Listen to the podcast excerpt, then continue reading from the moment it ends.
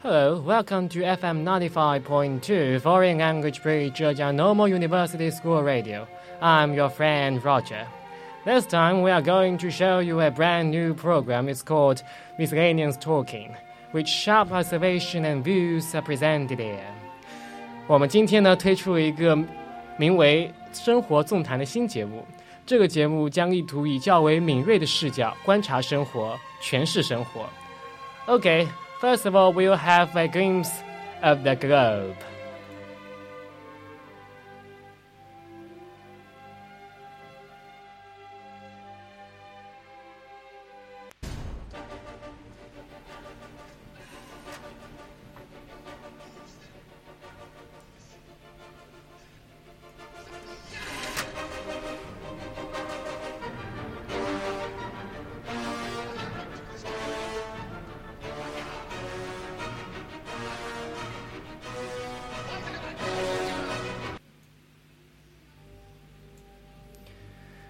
U.S. President Barack Obama has urged Turkey and Russia to reduce tensions a week after Turkish Turkey shut down the Russian warplane. After talks with Turkey Recep Tayyip Erdogan in Paris, Mr. Obama reaffirmed U.S. support for Turkey's right to defend itself and its airspace, but he stressed that Russia and Turkey should de-escalate their dispute. The National Monetary Fund has announced that the yuan is now part of a light basket of currencies that until now included only the US dollar, the Japanese yen, the yuan, and the British pound. The experts say that the yuan won't actually be, start being a part of the basket until September 2016, so this move won't have any immediate impact on financial markets. A 10 hour House of Commons debate will culminate in a vote on whether the UK should join the US, France, Russia, and others bombing targets in Raqqa as a group's stronghold in other areas. UK Prime Minister David Cameron says IS is a threat to Britain's security. Labour leader Jeremy Corbyn opposed the bombing but has given MPs a free vote amid divisions with his own ranks. In the end, Conservative government secures the support of the House of Commons for action by 397 to 223 votes. 好的，我们来概述一下三则新闻的内容。第一则新闻，奥巴马敦促俄土双方缓和局势。第二则新闻，人民币加入特别提款权。第三则新闻，英国议会通过加入空袭 IS 行列的决议。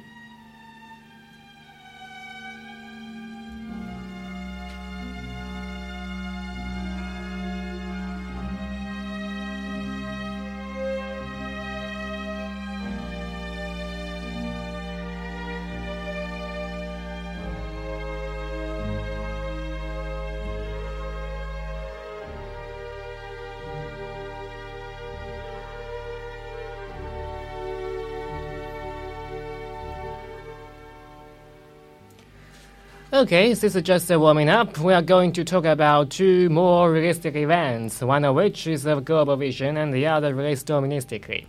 刚才的三则新闻就当做是热身了。那么今天我们要谈论的两个话题与我们生活密不可分。And in today's program, it's a great privilege to invite Joseph to join us. Welcome, Joseph. Thank you. So, um, Joseph, are you feeling a bit nervous for the subsequent topic? Well, I might say yes, but anyway, how bad can it be? Just a free talk. Of course, make yourself at home. Okay, the first issue we focus on is the climate talks in Paris, where the shadow of terrorist threats still remains. 本次气候大会呢在巴黎举行。众所周知，法国还未完全从恐怖主义的阴霾里走出，which I'm regrettably sorry. Painful though it might be, I hope they will stand in ruin soon. And this climate talk, from my point of view, can be illustrated as a signal to demonstrate their strong confidence in healing their spiritual con- spiritual traumas. 这确实是一场惨痛的灾难，但愿他们能走出悲痛的苦楚。我想这次气候会谈也表明了巴黎人不惧恐怖主义、坚强刚毅的精神。Indeed. After mourning the loss, we may need to return to our subject. So, at the beginning, Joseph, tell us what do you think of the climate talk? And what essential purpose they want to achieve. When you say essential purpose, which seems to boast the purity of the climate talks, or basically the politicians, in those people's eyes, it's all about conspiracy and guilt by twisting the fact or overrating their efforts, indicating their massive sacrifice and devotion toward the global crisis, when nothing has been done except their useless words, and implicit pretexts. Hence the climate talk is no more than an ineffective agreement reached by a crowd of irresponsible men for the sake of their own interest. 你这么说实在是太抬举气候峰会的纯粹性了。你想想，很多很多时候，气候峰会受到政客们的操纵，在阴谋罪恶的政治教条下，他们只会宣扬本国所做出的所谓贡献，而事实证明，除了那些大张旗鼓的说辞外，我们很难看到应有的成效。所以，通常气候大会即便能达成某种共识，也是利益驱动下的结果。Well, Joseph, to be honest, I think it's as a bit cynical and unjustified. It's undeniable that the national interest should come first when come to the sensitive nerve of inhabitants. What's more, many leaders set up schemes of their aim to reduce pollution in very positive motive, despite the situation that they may struggle to be accepted by others. Besides, you've described the politicians as individuals of deviance and deceit who should undoubtedly take the blame mainly. But politicians aren't free will. Your accusation toward them may seem sharp but not precise. So how will you fight back this view? 不得不说，你的观点相当犀利，但似乎也某有某种阴谋论的倾向，也难言公正。也许有人会质疑说，国家利益本来就是外交手段重要筹码，这样做无可非议。同时，不少国家也已经做出了减排承诺，而且把矛头指向代表人民意志的政客是不够客观和理性的。 那么对此你怎么看呢？Well, I can only say it's a shallow, superficial, and short-sighted view. If you if you may allow me to say that, 我觉得这种观点有浅薄短视的嫌疑。Why? Think about it. Why would those developed countries want to scheme all this in advance? Their sense of responsibility? Nah, just the ambition to be in charge of making standardized principles. And who will seize the most advantages? 发达国家争相制定标准，其目的恐怕是昭然若揭吧。You mean those countries want to evade the responsibilities issued by doing this? Exactly. Interestingly enough, you've used an immaculate word, deceit, which reminds me of a quote from Walter Scott. What a tangled web we weave when we first practice to deceive. Since the very first moment, politics is destined not to be innocent. A hybrid of politics and human destiny is meant to be dangerous. And to some extent, the big power you own, the more right you have, which perfectly shows the evil nature of diplomacy. In short, it's not meditations to the crisis, it's propaganda of country strength. 我认为，具有欺瞒性的政治与人类命运相关联的时候，可能会造成极为负面的影响，而且霸权政治仍渗透在气候大会的方方面面。I see. You attribute the credit to the politics mainly. So do you suggest we may get nowhere? 难道气候问问题真的就没有出路了吗？That's not what I meant. I think the major conflict is improper distribution of responsibility rather than ignorance of current situation. I was taught by my hunch that as worse environment emerges gradually, the attitudes will be eased with no capital showing off. 你也不必这样悲观。 当那些大国面对恶化的环境没有炫耀的资本的时候，那么离共同减排的目标也就不远了。So, that's the fate of climate talks. Only when things get worse will we realize the magnitude of protecting environment. Or, to put it another way, that it means that the political gambling have to end tragically. 所以说，我们只是政治博弈棋子而已，完全不是会议的主体者们。这是否意味着 我们只能在绝望的边缘寻求着最后一根稻草呢？I think somehow you have some blurred ideas to the latent possibilities. You simply consider political interest as a weapon, but in what way? Now, more and more countries realize it's just a dictatorship to the nature, to the planet Earth. Innovation to the planet is just an inversion of what we possess. Take our country, for example, China as a developing country shows her lofty stance to carry some responsibility we shouldn't have to. 政治利益的确能作为武器，但这种独断性并没有得到所有国家的认可。而且随着环境问题的日益严峻，越来越多的国家意识到政治的意识形态不能超越事关人类福祉的现实存在性。我觉得我们中国虽然为发展中国家，但却扛起了更大的重担。And uh, with respect, if you allow me to interrupt, because the figures I've acquired make me wonder the degree we involve. As a country with the largest greenhouse gas production, why shouldn't we take our obligation, or more precisely, according to the proportion of gas production? 我们作为最大的温室气体排放国，我觉得扛起重担应当也是理所当然的吧。 Then I'll tell you it's not fair. Now, if we assume your statistic is right, what will happen if it divides 1300 million? But that's a. Bear with me, bear with me. I know you must say it's an international practice to distribute the quota by counting the aggregate rather than calculating the average. But who makes it? We still go back to the original proposition, and the answer is clear. Superpowers manipulate all of which in secret. Thus, we must never encourage this and let it pass. All our current society will collapse because we can't afford the extreme cost, and the superpowers may be more arrogant because we give in. In the bullet globe, we have to fight back the only way we can negotiate. And you can certainly see that we promoted to reach, to reach the agreement greatly. We never give away any evil force, whereas we never dodge our determination. Those are our bottom lines.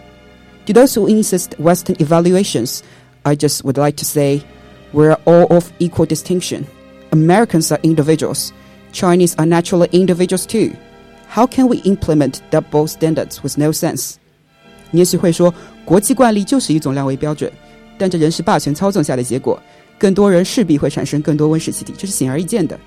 所以，我们国家一贯主张以人均产生量作为标准，而且得到了很多国家的认可。通俗的讲，美国人是人，难道中国人就不是人了吗？Very appreciate your direction, Joseph. I believe it will be a good idea to put all of which into politicians' manifesto. Okay, talking about our country, China, who plays a prominent role in climate conference, has confronted this extreme challenge in forcing us to change. 的确，中国呢在气候会议上发挥举足轻重的作用，不过在国内，我们却面临了不小的挑战。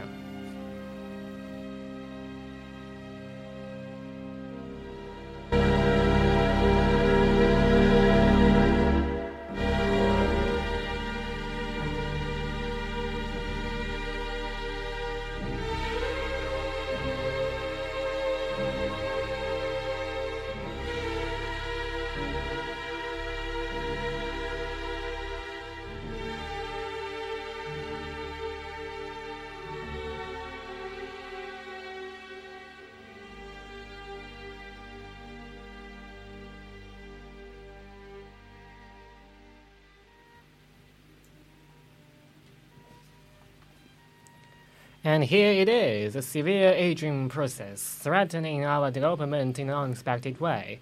So China is going to adopt two-child policy to reverse the trend. 老龄化问题已经成为牵制中国发展的一大杀手。如今政府拟实行二孩政策。Well, Joseph, tell us the necessity of the new policy. Wow, that's quite colossal. I don't even know where to begin.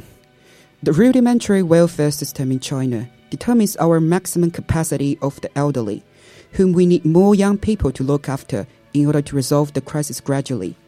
Secondly, as our values have changed and the costs have expanded rapidly, those well educated young couples tend not to have more kids or even one kid for the sake of freedom or financial condition. Besides, the advantages of human resources we used to be proud of has no longer existed. So we may regain the dominance by the policy, despite it won't be a major factor. 我觉得，一是能有更多的青年人来照顾老人，毕竟现行的福利政策不能完全支撑老人的物质精神需要；二是随着现代价值观的改变和物价的上涨，让很多青年夫妇对生二孩持观望态度；三是有利于缓解劳动力不足的现状。不过相对而言，这一点比较次要。I see. Actually, it's not the first time that China relaxes restriction of having children and I've seen some reports claiming that the population control policy is extraordinarily pointless. They take the example you've just used about the full fee education, saying that as people, especially women, when gender discrimination nearly doesn't exist, are better educated since the reform and open policy implements, which promotes flavoring job markets, delayed marriages, and unstable factors in financial condition. Hence, more people prefer not to have more children. Some even ran the statistics saying that China's birth rate had been falling rapidly since the early 1970s with the help of little more education campaigns. Therefore, the claim preventing the 400 million births by the party is somehow out of the thin air. And here is a quote from The Economist. By that measure, the new policy is also misguided. Some couples may feel encouraged to have two children, but it is unlikely that the overall birth rate, now well below the level needed to keep population from falling, will climb by much. This is clear from lukewarm response to previous changes allowing couples to have two children in certain circumstances, a generation has grown up indoctrinated in the belief that China has too many people, except for the very rich, most prefer to use their family's resources to give one child the best opportunities. So, Joseph, here's the question. Do you agree that two child policy is a belated and still not thorough policy? 其实呢，这确实不是我们第一次放开人口政策了。 不过，不少人质疑这一政策及时性，认为在当前生二孩意愿普遍不高的社会现实下，中国人口局势难有扭转的可能。据统计，一九七零年后生产率就已经大幅降低，因此计划生育是否有少生四亿人的成效，值得商榷。I suspect the statistic you've mentioned. It's highly impossible to give China assertions due to some hunch or ridiculous prediction. But personally, I think part of the arguments indeed make sense. The will of young couples to have more children are sharply decreased. Therefore, we can't expect too much on the effect it may achieve. Anyway, it's a good start. And as for the result, time will tell. 我觉得仅凭几个臆造的数据来推断，显然是不合理的。但我个人认为，这种观点确实有它的合理性。在全民生育意愿普遍下降的情况下，政策本身能起到的作用难以估计， 但有总比没有好，而且实际效果只能用时间来检验。Okay. Here, for the record, as tidal waves have already surged with two-child policy announced in public when some Western countries with sinister purpose again accuse China of human rights abuse, which we are strongly opposed, as it's an intolerable violation and insult to our proper and justified efforts of controlling population. 这里呢，我们要声明一下， 澳海政策潮汐效应又成为一些不怀好意的西方媒体指控中国人权问题的词令，这是对我国人权的无端指责，也是对我国内政的无无理干涉。对此，我们坚决反对。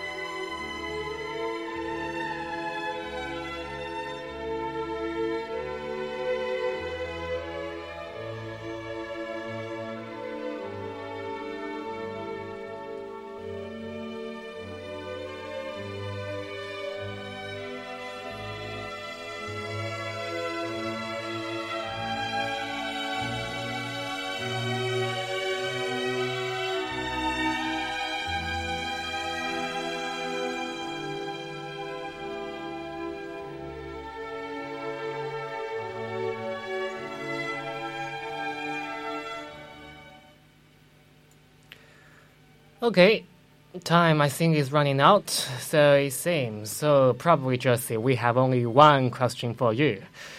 Um, what do you think of the advantages of the new policy, and what challenges may we confront? I think since now most families have only one child who may feel lonely, it may be a great comfort to them, and simultaneously partly improve the circumstances where the only child is spoiled severely because of indulgent parents. In the long term, I think it may foster a social atmosphere, encouraging us to be more responsible in household potentially. The challenges, um, I think we should enhance the development of elementary schools, facilities, and so on to keep the pace with more newborn children. Personally, I perceive that the challenges may arise, but with a dazzling array of disadvantages, it's transparently a wise decision worth defending. 我认为，独生子女孤独被娇惯的状态有望得到改观。从长远看，也可以潜移默化的增强家庭成员的责任心。至于挑战的话，可能就是在基础建基础设施的建设上需要随之跟上。个人认为，二孩政策的优势还是毋庸置疑的。Yes, as a matter of fact, the road we choose to walk in is unpredictable and risky. But the moment we set up something we are fully convinced and uh, carefully checked, we should carry it out without hesitation.